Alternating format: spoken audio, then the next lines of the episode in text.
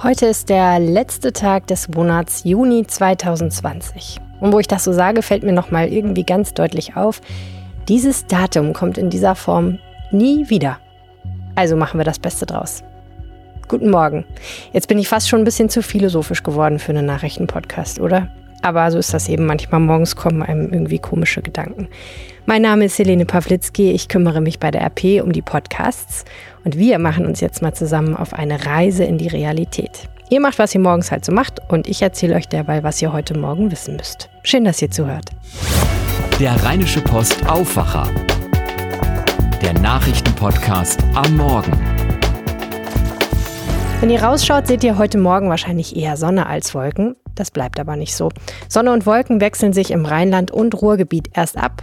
Es bleibt trocken. Gegen Abend allerdings wird es regnen, aber nicht so heftig. Es wird so um die 22 Grad warm und der Wind hält sich in Grenzen. Auf zwei Themen schaue ich heute mit euch etwas genauer. Morgen tritt die Senkung der Mehrwertsteuer in Kraft. Gedacht ist das als Wirtschaftshilfe, aber es ist eigentlich wirklich mehr als eine riesige Bürokratieschlacht. Und was bringt es euch beim Einkaufen? Das erklärt Wirtschaftschefin Antje Höning. Das zweite Thema hat auch mit Geld zu tun. Schalke 04 überlegt, eine Obergrenze bei Spielergehältern einzuführen. Christina Rentmeister aus der Sportredaktion hat sich das angeschaut und erzählt gleich die Hintergründe. Vorher ein kleiner Nachrichtenüberblick für unsere Region. Dass die Landesregierung die strengeren Regeln für den Kreis Gütersloh nochmal verlängert hat, das habt ihr ja wahrscheinlich schon mitgekriegt. Spätestens, wenn ihr gestern Nachmittag unseren Coronavirus-Podcast gehört habt. Auch die aktuelle Corona-Schutzverordnung wurde nochmal verlängert für ganz NRW bis 15. Juli. So lange heißt es also mindestens noch Masken tragen. Ungefähr 3900 Infizierte gibt es laut Ministerpräsident Armin Laschet aktuell in NRW. Er sagt, er sei optimistisch, insbesondere im Hinblick auf Ostwestfalen. Aber trotzdem so richtig vom Tisch ist das mit der zweiten Welle irgendwie noch nicht. In vielen Städten und Kreisen, zum Beispiel am Niederrhein, in Düsseldorf und Duisburg, liegt die 7-Tages-Inzidenz deutlich über 20. Wenn es aber 35 Neuinfektionen pro 100.000 Einwohner in sieben Tagen gibt, dann greifen schon erste Maßnahmen. Bei einem Verpackungsunternehmen in Solingen sind gerade 22 Corona-Fälle bekannt geworden. Erschreckendes hat Justizminister Peter Biesenbach gestern im Landtag verkündet. Im Missbrauchskomplex Bergisch Gladbach sollen die Ermittler auf Spuren gestoßen sein, die zu potenziell mehr als 30.000 Verdächtigen führen könnten. Es geht vor allem um Daten aus Chatrooms und Messenger-Diensten. Morgen soll eine Taskforce mit sechs Staatsanwälten die Arbeit beginnen. Die Ermittler müssen jetzt versuchen, den Pseudonymen in den Chatrooms reale Namen zuzuordnen. Biesenbach kritisierte, dass es noch immer keine Pflicht für Unternehmen gibt, Verbindungsdaten zu speichern und herauszugeben. Bislang sind im Zusammenhang mit dem Komplex Bergisch Gladbach 72 Verdächtige identifiziert worden. Zehn sind in U-Haft, sieben Anklagen wurden erhoben. 200.000 Lehrer in NRW sollen einen Computer bekommen. Außerdem werden Leihgeräte für bedürftige Schüler angeschafft. Klingt erstmal nach einer riesigen, riesigen Ausgabe, ist aber, wenn man sich's genau überlegt, wirklich höchste Zeit. Oder fallen euch irgendwie viele Dinge im Leben ein, die noch ohne Computer laufen? Die sollten also vielleicht auch in den Schulen stattfinden. Trotzdem toll, dass das Land 350 Millionen Euro dafür locker macht. Davon etwas mehr als die Hälfte aus eigenen Mitteln. Der Rest kommt von Bund und von den Schulträgern. Das Ganze soll digitales Lernen ermöglichen und natürlich Fernunterricht in Pandemiezeiten. Allerdings so richtig erst ab Ende 2022. So lange dauert es laut Schulministerin Yvonne Gebauer, bis alle Schulen an schnelles Internet angebunden sind. Bisher sind es erst rund 30 Prozent. Elf Jahre ist daher, der Einsturz des Stadtarchivs in Köln. Laut Stadt sind damals 1,3 Milliarden Euro Schaden entstanden. Jetzt ist der Weg frei, damit die damals beteiligten Firmen einen Teil dieses Schadens begleichen. Die Unternehmen, die die U-Bahn bauen sollten, was dann zum Einsturz führte, zahlen 600 Millionen Euro an die Stadt. Diesem Vergleich hat der Stadtrat gestern Abend zugestimmt. Die Firmen sollen die U-Bahn-Strecke auf eigene Kosten zu Ende bauen. Hoffentlich diesmal korrekt. Außerdem errichten sie einen Gedenkraum für die Opfer. Zwei Menschen kamen damals ums Leben. Wird jetzt gestreikt bei Amazon oder nicht? Die Gewerkschaft Verdi hatte unter anderem in Rheinberg und Werne dazu aufgerufen, ab der Nacht zum Montag.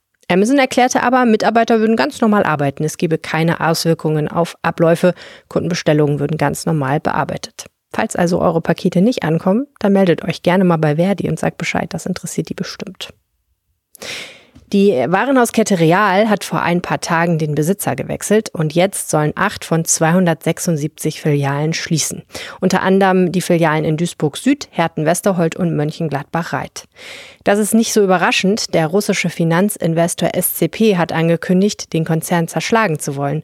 141 Realfilialen werden an Kaufland und Edeka verkauft und etwa 30 sollen insgesamt geschlossen werden. Einigermaßen gute Nachrichten aus Neuss. Die Frau, die am Samstagmorgen mit einem Messer in der Brust bei ihren Nachbarn Hilfe gesucht hatte, ist außer Lebensgefahr. Ich hatte gestern hier davon erzählt, wie es dem ungeborenen Kind der Frau geht, ließen Polizei und Staatsanwaltschaft offen. Es habe keine Fehlgeburt gegeben, hieß es auf Nachfrage lediglich. Gegen ihren Lebensgefährten, der schon wegen unterschiedlicher Delikte polizeilich bekannt ist und als verwirrt gilt, ermittelt eine Mordkommission wegen des Verdachts einer versuchten Tötung. Er wurde in einer Psychiatrie untergebracht. Die Bundespolizei hat in Bochum eine illegale Techno-Party beendet, die wohl schon den dritten Tag im Gang war. Sie war am Sonntagmittag von Zeugen zu einer Bahnanlage gerufen worden, in deren Keller lautstark gefeiert wurde. Die Polizei traf noch 38 Gäste im Alter von 18 bis 46 Jahre an. Ein paar hatten Drogen dabei, einer 18 Böller. Und ich persönlich finde es einfach erstaunlich, dass es immer noch so altmodische Raves gibt wie in den 90er Jahren. Die Nachrichten aus Düsseldorf hat jetzt Charlotte Großer von Antenne für euch. Guten Morgen, Charlotte. Guten Morgen, Helene. Wir sprechen heute über den Vorschlag der SPD, Tempo 30 in der Innenstadt festzulegen, anstatt Tempo 50. Dann geht es bei uns um neue Corona-Fälle im EVK und die Folgen dessen. In der Altstadt wird über Zugangsbeschränkungen nachgedacht, um die Lage dort unter Kontrolle zu bringen. Und in Düsseldorf sollen weitere Radwege gebaut werden. Ein generelles Tempolimit bei 30 km/h trifft bei Lokalpolitikern und dem Automobilclub ADAC auf unterschiedliches Echo. Die SPD hatte in einem Facebook-Post Tempo 30 für die Innenstadt vorgeschlagen, ausgenommen wenige Hauptverkehrsstraßen. Verkehrsberuhigte Zonen seien aber nur an Schulen, Kitas, Krankenhäusern oder in Wohngebieten sinnvoll, sagte OB-Kandidatin Strack-Zimmermann im Antenne Düsseldorf-Interview. Natürlich ist uns daran gelegen, Unfälle zu vermeiden. Das ist aber nicht nur eine Frage der Geschwindigkeit, es ist vor allen Dingen auch eine Frage der Verkehrsbeziehungen. Da muss man ran. Und wie gesagt, wir können, auch das gehört so weiter zu, Unfälle grundsätzlich natürlich nicht ausschließen. Das ist mit Sicherheit nicht der richtige Weg. Die FDP-Politikerin hält intelligente Verkehrsleitsysteme für wichtiger, um zum Beispiel je nach Verkehrsaufkommen mehr oder weniger Fahrspuren pro Richtung freizugeben. Laut ADAC sei für geringe Abgaswerte der Verkehrsfluss wichtiger als das Tempo, aber auch darauf wirke sich Tempo 30 positiv aus, heißt es von den Grünen. Sie plädieren seit Jahren für geringeres Tempo auf den Straßen in der Innenstadt. Im evangelischen Krankenhaus hier in Düsseldorf dürfen Patienten wieder keinen Besuch empfangen. Schuld ist ein Corona-Fall. Am vergangenen Mittwoch hätte eine Patientin eigentlich entlassen werden sollen. Sie wurde dann jedoch positiv auf Corona getestet. Die Einzelheiten von Alina Lietz für Antenne Düsseldorf. Die Frau war 14 Tage lang stationär im EVK und sollte am Mittwoch in eine Pflegeeinrichtung entlassen werden. Vor der Entlassung wurde vorsorglich ein Corona-Test gemacht, der fiel positiv aus. Daraufhin wurde sie auf die Isolierstation verlegt. Seitdem werden die Mitarbeiter und Patienten, die Kontakt zu ihr hatten, auf Corona getestet. Bei vier Mitarbeitern und drei Patienten fiel der Test bis jetzt positiv aus.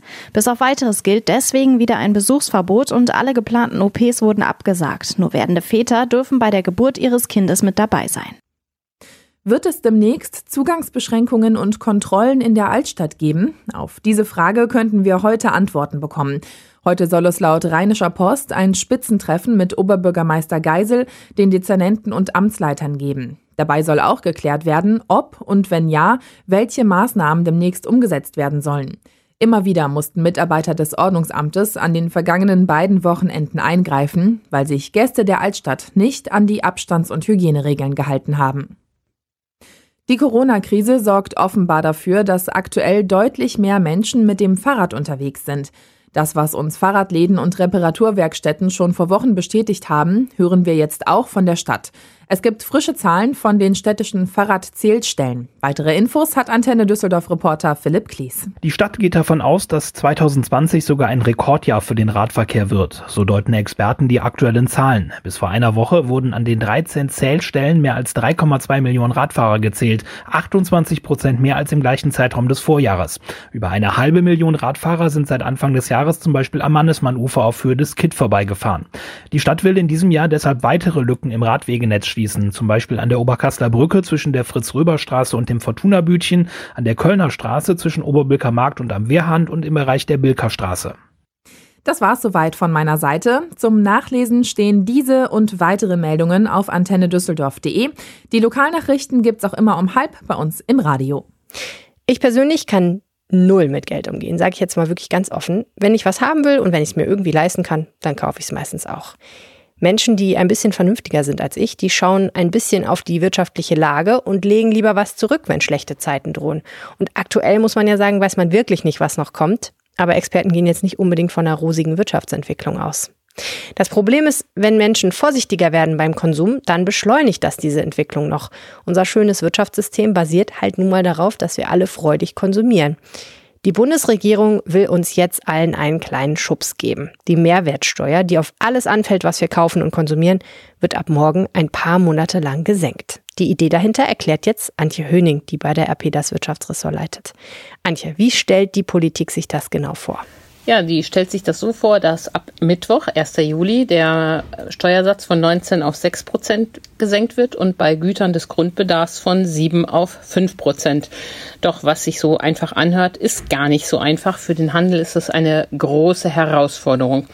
Für den Verbraucher ist es natürlich bei kleinen Gütern kaum zu spüren. Bei großen Anschaffungen kann er da natürlich etwas herausholen. Ich habe jetzt schon Werbung gesehen von Supermärkten, wo stand so und so viel tausend Preise reduziert, wo ich gedacht habe, okay, das heißt ja schon mal auf jeden Fall, dass nicht alle Preise reduziert sind. Die erste Frage, die sich natürlich stellt, ist, gibt der Handel weitgehend diese Preissenkung an den Verbraucher weiter oder eher nur teilweise? Das Wichtige ist erstmal, der Handel muss das gar nicht weitergeben. Wenn der Wettbewerb es äh, erzwingt, wird er es weitergeben müssen. Und wer die Lager voll hat, wird sogar noch was drauflegen, um die Kunden in die Läden zu locken. Unternehmen, die in so einer Situation nicht sind oder für die es vor allen Dingen wichtig ist, erst einmal was in die Kasse zu bekommen, die werden diese Mehrwertsteuersenkung auch einfach in die eigene Tasche stecken. Und das ist auch gar nicht problematisch. Es geht ja insgesamt bei dem Konjunkturpaket darum, die Wirtschaft zu stabilisieren und das kalkuliert die Politik quasi mit ein kurz für den Verbraucher gesagt, ein Teil der Waren wird günstiger werden, aber ein anderer eben auch nicht. Und kann man irgendwie vorher wissen, was günstiger wird und was nicht? Naja, im Lebensmitteleinzelhandel ist ja der Wettbewerb ohnehin schon sehr scharf. Und hier haben viele Ketten bereits angekündigt, dass sie die Preise senken werden und auch senken müssen. Das ist ja auch schon unabhängig von solchen exogenen Einwirkungen wie Mehrwertsteuersenkung der Fall. Wenn eine großer vorangeht, gehen die anderen meist hinterher. Aber es gibt auch andere Bereiche, wo ähm, die Kunden sich auf günstigere Waren einstellen können. Das ist zum Beispiel bei Bahnfahrten. Die Deutsche Bahn hat ja schon zum Jahresanfang den Preis gesenkt wegen der Mehrwertsteuersenkung, die im Zuge des Klimapaketes auf äh, die Verbraucher zukam, günstigerweise. Und sie hat jetzt angekündigt, auch die Mehrwertsteuersenkung jetzt noch einmal weiterzugeben. Das ist natürlich eine gute Nachricht. Die Nahverkehrsunternehmen, also Busse und Bahnen, gehen da regional sehr unterschiedlich mit um. Okay, du hast ja schon gesagt, für die Händler und die Unternehmen ist es gar nicht so einfach. Was müssen die denn jetzt machen eigentlich? Naja, die müssen ihre Buchhaltung zweimal umstellen. Jetzt zum 1.7. und zum 31.12. noch einmal. Das ist insbesondere ein Thema bei äh, Lagereinkäufen, die sie getätigt haben. Also äh, Sachen zum alten Satz eingekauft, die sie jetzt verkaufen und womöglich nachher nochmal umstellen, wenn sie wieder verkaufen kaufen. Und bei einem Autohaus, was Autos hat, große Güter also, ist es wahrscheinlich weniger ein Problem als bei ähm, Firmen, die sehr, sehr viele kleine ähm, Artikel haben, wo sie da die Software unterjährig ähm, ändern müssen. Übrigens müssen die keine neuen Preisschilder ausweisen. Wenigstens das hat man ihnen erlassen. Das heißt, ähm, wie erkenne ich dann als Verbraucher im Markt, ob das der alte oder der neue Preis ist? Äh, die Preise, die die ausweisen ab dem 1.7., die gelten. Und was da im Hintergrund gelaufen ist, äh, ist, äh, ist nicht zu erkennen. Genau wie die Unternehmen ja auch nicht sagen müssen, das Gut ist jetzt günstiger als vor drei Monaten. Ähm, auf der Rechnung wird allerdings der neue Preis entsprechend ausgewiesen. Also da wird immer stehen, äh, Mehrwertsteuersatz 16 beziehungsweise 5 Prozent für dieses halbe Jahr. Alles klar. Und du hast schon gesagt, es ist ein halbes Jahr, das heißt zum 31.12. bzw. 1.1. ändert sich das wieder. Was ist denn dann zu erwarten für die Preise? Werden die dann automatisch wieder steigen?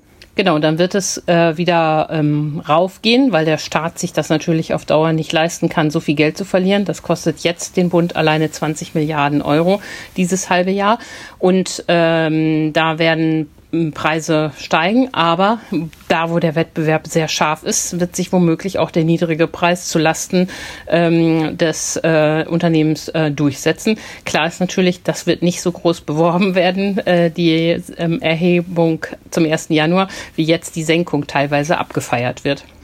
Es ist ein bisschen umstritten, ja, ob das wirklich so eine wirksame Maßnahme ist, die Mehrwertsteuer zu senken und dann auch noch für einen begrenzten Zeitraum. Wie bewertest du das denn? Wird das das tun, was es soll, nämlich der Wirtschaft helfen? Also insgesamt ist das keine notwendige Maßnahme ähm, gewesen. Ähm, die man da angeschoben hat, das war im Rahmen des Gesamtpaketes ein Goodie, womöglich auch um die zu Recht äh, verteufelte Kaufprämie ähm, zu verhindern. Das war mehr so ein Geschenk an die Verbraucher als für die Wirtschaft. Das IFO-Institut in München meint äh, äh auch, dass es nicht äh, große Auswirkungen hat. Die schätzen, das rettet mal gerade 0,2 ähm, Prozentpunkte ähm, Wachstum vom Bruttoinlandsprodukt, also nicht die Welt. Ich würde sagen, es ist so von der Abteilung viel Bürokratie, wenig Wirkung, wenn die Unternehmen es einstecken, auch gut. Die Kaufprämie, die du angesprochen hast, bezieht sich auf Autos, die, ne? Genau, das war die Kaufprämie für Autos, die ja zum Glück nicht gekommen ist. Wobei gerade Autos sind natürlich ein schönes Beispiel äh, dafür, wo sich das jetzt lohnt. Da ist ja das schöne Beispiel, was wir da immer haben, ein VW Golf, so ein einfaches Modell, knapp 20.000 Euro. Wenn der Kunde das jetzt kauft, ähm, bringt ihm die Mehrwertsteuersenkung eine Ersparnis von 504 Euro. Und vermutlich wird der Autohändler noch einiges drauflegen, weil es stehen ja ähm, doch hunderttausende Autos auf Halde, die ähm, rasch verkauft werden wollen. Vielen Dank, Antje Höning. Gut, danke. Tschüss. Apropos schlechte Zeiten. Die Profifußballer beim FC Schalke 04 müssen demnächst vielleicht etwas sparsamer leben. Der Verein plant offenbar, eine Gehaltsobergrenze einzuführen. Das berichtet die SZ. Zweieinhalb Millionen Euro im Jahr. Mehr soll es nicht geben, da will Schalke eisern bleiben. Bestätigt ist das noch nicht. Der Verein hat aber eine Pressekonferenz angekündigt und ich würde mal sagen, ein Dementi klingt anders. Die Hintergründe hat Christina Rentmeister aus der RP Sportredaktion recherchiert. Guten Morgen, Christina, und gleich mal die Frage, wieso will Schalke eigentlich eine Gehaltsobergrenze einführen? Ja, Hintergrund ist wohl die Finanzkrise bei den Schalkern, die ja wirklich finanziell nicht erst seit der Corona-Krise schlecht dastehen, sondern halt vorher schon hohe Verbindlichkeiten hatten, ähm, auch im Geschäftsjahr 2019. Und das Ganze wird natürlich durch die Corona-Krise jetzt einfach noch viel offensichtlicher. Und die Schalker müssen sparen das vor allem natürlich an den Kosten, die anfallen und ähm, da muss man eben auch die Personalkosten senken. Das wäre zum einen dadurch möglich, dass man Spieler abgibt, die man vielleicht auch eigentlich nicht abgeben wollte und dadurch hohe Ablösesummen oder zumindest Ablösesummen einnimmt und dann Spieler anstellt, die weniger kosten oder den Spieleretat senkt, indem man weniger Spieler hat. Aber die Schalker haben sich offenbar zu einer Gehaltsobergrenze entschieden, was wohl auch ein Zeichen an die Fans ist, dass man deren Kritik gehört hat, dass der Fußball sich immer mehr von der Lebensrealität der Menschen da draußen und der Fans ähm, ja entkoppelt und ähm, nicht mehr so nah dran ist, wie er vielleicht für einen Arbeiterverein wie Schalke 04 sein sollte. Zuletzt haben die Fans ja auch gegen Tönnies demonstriert am Stadion und ähm, wie mit dem Verein umgegangen wird, auch von Seiten der Vereinsführung und da ist die Gehaltsobergrenze vielleicht jetzt auch das richtige Zeichen in Richtung Fans, dass man demütig ist, dass man bescheidener auftreten will. Nichtsdestotrotz ist es einfach auf Schalke auch finanziell notwendig, dass man sich beschränkt in den Kosten und wie das mit den 2,5 Millionen Euro pro Jahr am Ende umgesetzt werden wird, ist ja auch noch völlig unklar, da sich die Schalker das ganze Modell noch gar nicht vorgestellt haben. Also für 2,5 Millionen Euro im Jahr ist es eigentlich nicht vorstellbar, dass irgendwie Talente wie Suat Serda oder Weston McKenney auf Schalke bleiben, wenn sie woanders mehr Geld verdienen können. Ähm, aber es ist natürlich auch möglich, das gibt es ja auch in anderen Sportarten, wo es eine Gehaltsobergrenze gibt, dass es Bonusvereinbarungen gibt, ähm, die dann so ein bisschen die Gehaltsobergrenze vielleicht auch wieder hintenrum aushebeln, sodass einzelne Spieler doch mehr Geld verdienen als vorher vorgesehen. Glaubst du, dass dieses Modell Schule macht? Eine Gehaltsobergrenze steht seit der Corona-Krise ja wieder auf der Agenda der Bundesligisten. Thomas Röttgermann von Fortuna Düsseldorf hat eine solche schon im Mai nochmal angeregt bei der DFL-Sitzung. Sein Vorschlag, dass sich ähnlich wie in den USA halt die Obergrenze an den Einnahmen misst, in dem Fall nicht an den Einnahmen der Liga, sondern an dem Umsatz der Vereine, damit man eben auch nicht die Vereine bestraft, die wirtschaftlich wirklich gut gewirtschaftet haben und einfach wirtschaftlich durch Eigenverdienst auch besser dastehen als andere Vereine, die schlecht gewirtschaftet haben. Aber DFL und DFB stehen dem zwar sehr offen gegenüber, wie es in Europa aussieht, weiß man nicht. Ein Modell mit einer Gehaltsobergrenze wird sich in Deutschland, glaube ich, nur dann durchsetzen, wenn es eine europaweite Regelung gäbe, damit man eben den Wettbewerb auch im europäischen Pokal gerecht hält. Denn wenn jetzt Bayern, Dortmund, Leipzig, Gladbach in ihren Gehältern für, den Spieler, für die Spieler begrenzt würden, kann man sich vorstellen, dass die dann einfach zu Vereinen in anderen Ländern, in anderen Ligen wechseln. Das wäre wahrscheinlich nicht im Sinne der Fans, wenn der Erfolg völlig ausbleiben würde. Aber insgesamt gibt es diese Idee von mehreren Vereinsverantwortlichen und man muss schauen, was daraus wird, ob man sich vielleicht auch mit der Spielergewerkschaft über Tarifverträge einigt und wie eine mögliche Gehaltsobergrenze gestaltet sein könnte. Aber dass jetzt einzelne Vereine Schalke nachfolgen und für sich selbst eine Gehaltsobergrenze festlegen und die so stark formulieren, kann ich mir aktuell nicht vorstellen für die nächste Saison. In den USA ist das System ja so ein bisschen anders als hier. Wie funktioniert das da? In den USA sind Gehaltsobergrenzen im Sport relativ üblich, weil man dort die Chancengleichheit zwischen den Vereinen damit gewährleisten will. Da sieht das Modell vor, dass die Einnahmen der Liga in der Regel bestimmen, wie viel die Vereine für die Spielergehälter ausgeben dürfen. Also jetzt zum Beispiel in der Football-Liga ist es so, dass die gesamten Einnahmen der Liga genommen werden. Dann gibt es einen bestimmten Prozentsatz, der dafür für Spieler ausgegeben werden darf. Und diese Summe wird durch alle Vereine geteilt, sodass alle den gleichen Anteil haben. Also es ist völlig unabhängig von der eigentlichen Finanzstärke der Vereine, wie viel sie für ihre Spieler ausgeben dürfen und deren Verträge.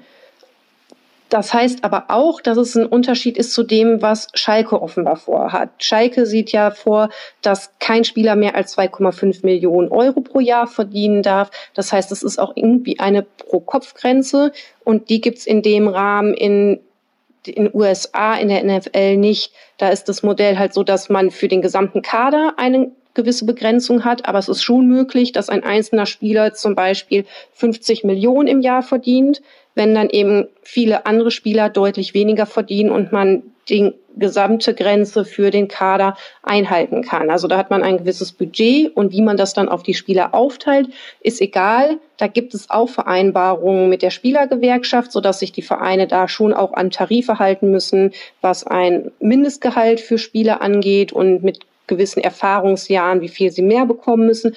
Aber es ist halt trotzdem möglich, dass halt einzelne Spieler sehr viel mehr Geld bekommen als andere. Und das ist natürlich dann auch trotzdem weiter ein Lockmittel, wenn Topstars einfach deutlich mehr verdienen. Und das sieht zumindest das Modell, wie es die Schalker jetzt wohl machen wollen, nicht vor.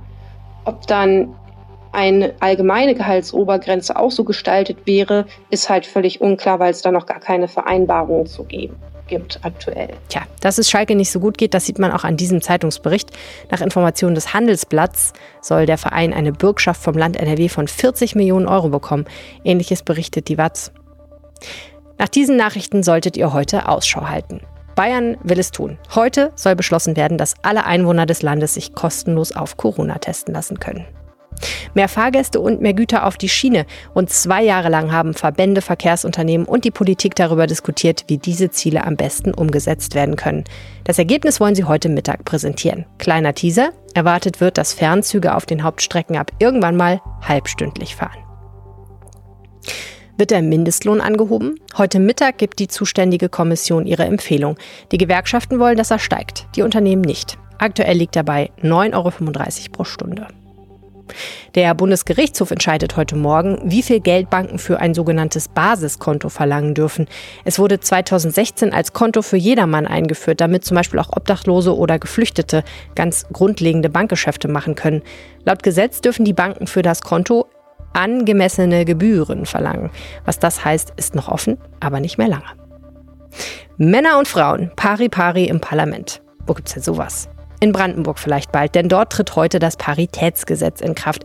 Es sieht vor, dass die Parteien gleich viele Frauen und Männer auf Landeswahllisten aufstellen müssen. Ein sehr spannendes Experiment. Die Union aus CDU und CSU will heute Abend drei Modelle zur Debatte stellen, wie das Wahlrecht reformiert werden kann. Ziel ist, dass der Bundestag nicht noch weiter wächst. Und in China wird heute damit gerechnet, dass das umstrittene Sicherheitsgesetz für Hongkong verabschiedet wird. Demokratische Kräfte in Hongkong gehen davon aus, dass es nur der Unterdrückung dient. So, Kaffee alle, Podcast zu Ende. Vielen herzlichen Dank fürs Zuhören. Heute habe ich mal versucht, diesen etwas ruhigeren Ton von gestern zu behalten aber vielleicht ein bisschen mehr Struktur reinzukriegen. Mir hat gestern übrigens ähm, Pepe der Elo auf Twitter geschrieben. Hallo Helene Pawlitzki, mir hat der Aufwacher sehr gut gefallen, frischer Wind.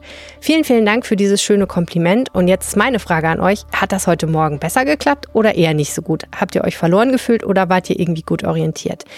Schreibt mir an aufwacher.rp-online.de. Gerne auch mit sonstigen Hinweisen, was ihr euch wünscht für so einen Nachrichtenpodcast. Zum Beispiel waren ja heute fast keine Nachrichten aus der weiten Welt dabei und ganz viele Nachrichten aus der Region. Findet ihr das eher gut oder stört euch das? Fehlt euch was?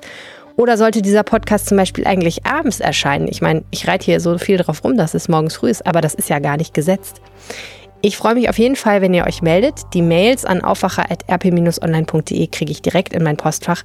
Mein Name ist Helene Pawlitzki und ich sage vielen herzlichen Dank fürs Zuhören. Einen schönen Tag. Mehr bei uns im Netz www.rp-online.de